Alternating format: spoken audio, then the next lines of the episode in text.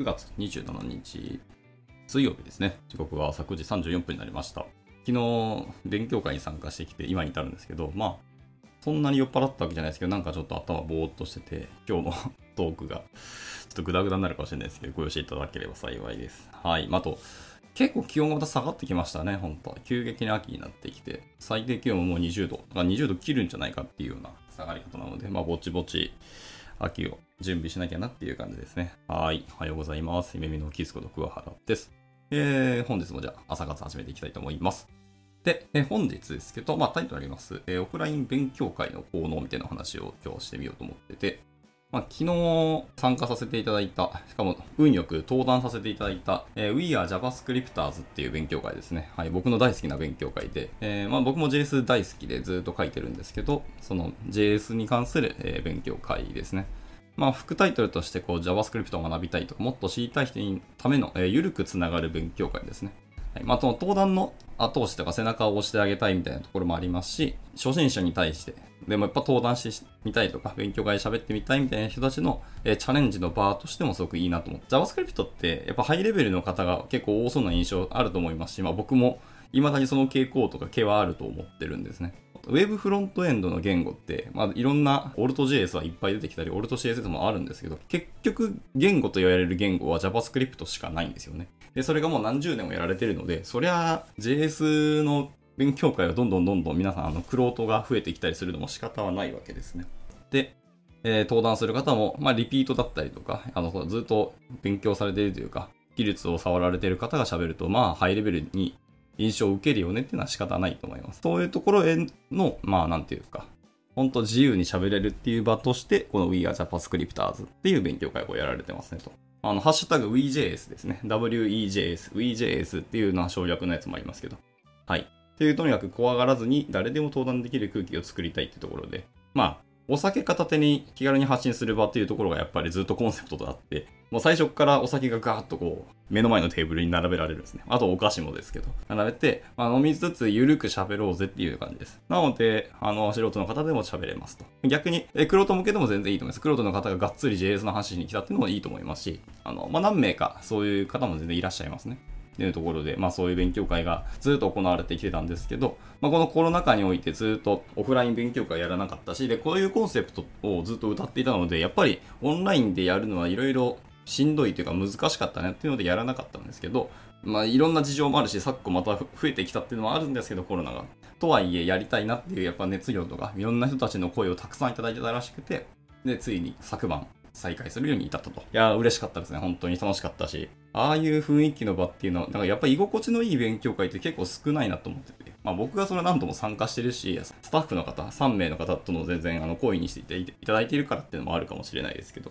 はい。まあこの勉強会はずっと続けてほしいし、なんか応援していきたいなと思ってる次第ですけど、まあそれはさておきですね。えー、今今日喋りたかったのはそのオフライン勉強会のまあ効能っていう話ですね。えー、オンラインよりオフラインの方が僕もいいなって思ってる派なんですけど、まあいろんなメリットの話とか、オフラインの方がいいよねっていうのは、あの、いろんな方もおっしゃられていて、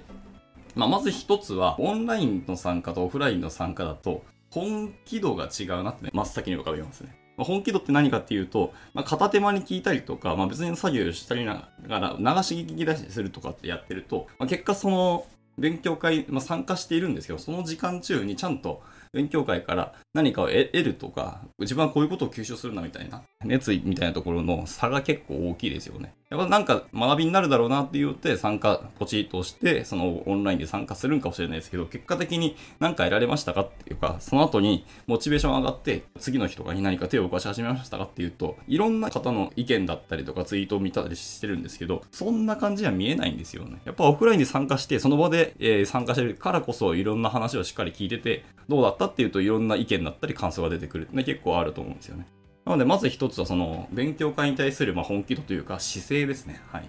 が大きく差が出るなっていうのが一つ思いましたと。で、二つ目は、交流ができるって本当大きいと思いましたね。勉強会の後に懇親会をオフラインだとやれるわけなんですけど、別にオンラインでも懇親会できるわけは、できようと思ったらできるんですけど、回線が一つしかないじゃないですか。あの、 Zoom とか Meet とか。あの、まあ、部屋を分ければいいかもしれないですけど、自分からそうアクセスしなきゃいけないって結構勇気もいりますし、えー、部屋を分けれなかったら回線一つなので、ずっと誰か一人が喋らないと、もうあのバッティングすると結局喋れないっていうのがあって、オフラインで大多数の、いわゆるスター型のですね、ネットワークの形、忘れましたけど、っていうようなコミュニケーションをオンライン上で体現するのは結構不可能だなっていうので、結局、なんだっけ、あの、一本のパスしかないっていうところが、どうしてもネックになるので、それはよろしくないよねっていうので、まあ、オフラインだと、もう至るところに好きに移動して、好きな場所で行ってというか、逆に話しかけられるタイミングもたくさんあるっていうので、コミュニケーションたくさん取れたなっていうのが昨日の勉強会で改めてやっぱ実感として思いましたね。し、自分も、あの、この人と喋りたいとか、あの人と話しかけてみたいので話しかけたりもして、普通のこうオンライン勉強会だとお話できないだろうな、こういう場で、みたいな話もたくさんできたので、まあ、そこが2つ目として大きいなと思います。とにかく交流、横のつながりだったり、人のつながりが作れたなっていうような感触はありますね。はい。で、3つ目ですけど、オフラインの登壇とオンラインの登壇で、僕はそう登壇できたんですけど、大きい違いは画面に向かって喋るのと人に向かって喋るので、感触がやっぱ違ったなっていうのがあって、ある意味、オフラインのその人の画面に向かって喋る方が緊張するって方もいらっしゃったんですけど、僕は逆で、画面に喋るし、まあ、勉強会とかの内容によっては参加者いっぱいいますみたいなのあるんですけど、とはいえ、ぱ画面に向かって喋ると僕はあんま緊張しないんですよね。まあ、緊張しないからこそ、ちゃんと喋れるというか、自由に喋るとか言いたいことが言えるかもしれないですけど、な、なんでしょうね。やっぱ人前で喋るって時に、緊張感がないっていう僕の中でやっぱナンセンスだなと感じてて、一定の緊張感があるからこそ、クオリティの高いプレゼンになるんじゃないかっていうのは正直あったんですよね。僕の感覚で、僕はオフラインで人の前で喋るっていう方が緊張するんですけど、まあでも多分皆さんも一緒だと思うんですよね。画面に喋って結局見えないし、あの参加者の人の顔も見えないし、なんならウェビナーとかにすると、それこそ誰も見てないじゃんみたいな感じになると思うんで、緊張しないと思うんですけどね。やっぱオフラインで昨日参加して、だいたい約50人ぐらい、まあスタッフも含めて50人ぐらいの勉強会だったんですけど、まあその目がずわっとこっち向いてるっていう状況で喋るっていうのは、まあやっぱ緊張しますよ。僕も登壇も何十回もやってきてますが、それでもやっぱり緊張したなってなって、でもその緊張感の中喋るからこその頭がフルに回転したなっていう正直その感触は、ある種の気持ちよさを感じますね。しっかり頭を働かせて喋っているぞっていうこの感触は。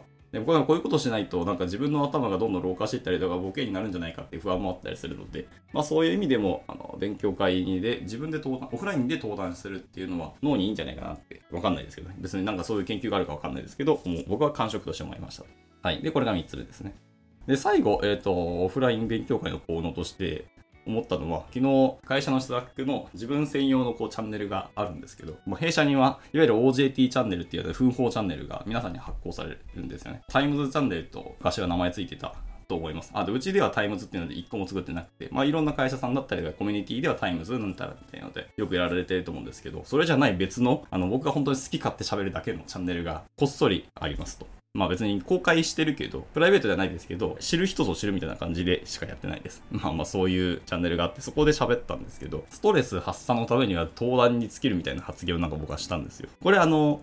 勢いで喋ったんだけど、今振り返ってみると、これほんとその通りだって ちょっと今、今感じていて、まあ僕がその喋るの大好きだっていうのももちろんあって、ポッドキャストもやったりとか、もちろんポッドキャストも会社で2本やって、自分のプライベートで2本やってやってるんですけど、まあそういうことをやってるんで、まあそもそも喋ることが好きだっていうのが僕の本質なんですけど、とはいえ、勉強会で喋るっていうのと、ポッドキャストで喋るの全然別物なんですが、オフラインの勉強会で喋ると、やっぱストレス発散はすごくなったなっていう、感触があります。まあいろいろ分析するとさ、自分が喋りたいことをちゃんと喋れるよね。皆さんがちゃんと聞いてくれるんですよね。目の前で、僕のこの喋ってる時間、何分間 ?5 分間。昨日は LT なんで10分間ですけど、マックス10分間ちゃんと私が言いたいことを喋って、それをみんながちゃんと聞いてくれて、で、最後に拍手もらえるんですよ。まあ、どんだけクソな登壇したとして、ダメな登壇をしたとしても、皆さんがちゃんと話を聞いて、まあ、とりあえずスピーカーに対して拍手をしてくれるっていう、この一連の感触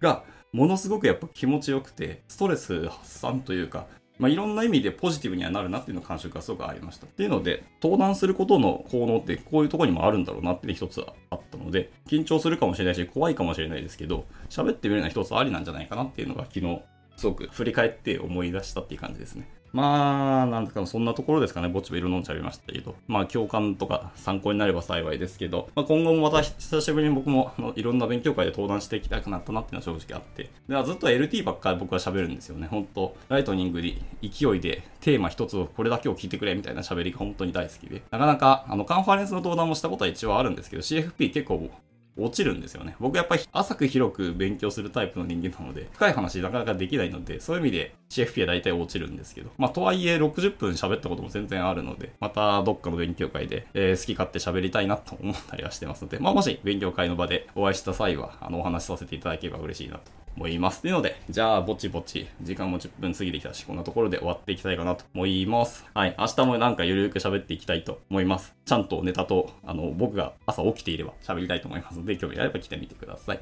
じゃあ、えっ、ー、と、水曜日中日ですね。今日も一日頑張っていけたらなと、はい、思います。それでは終了します。お疲れ様でした。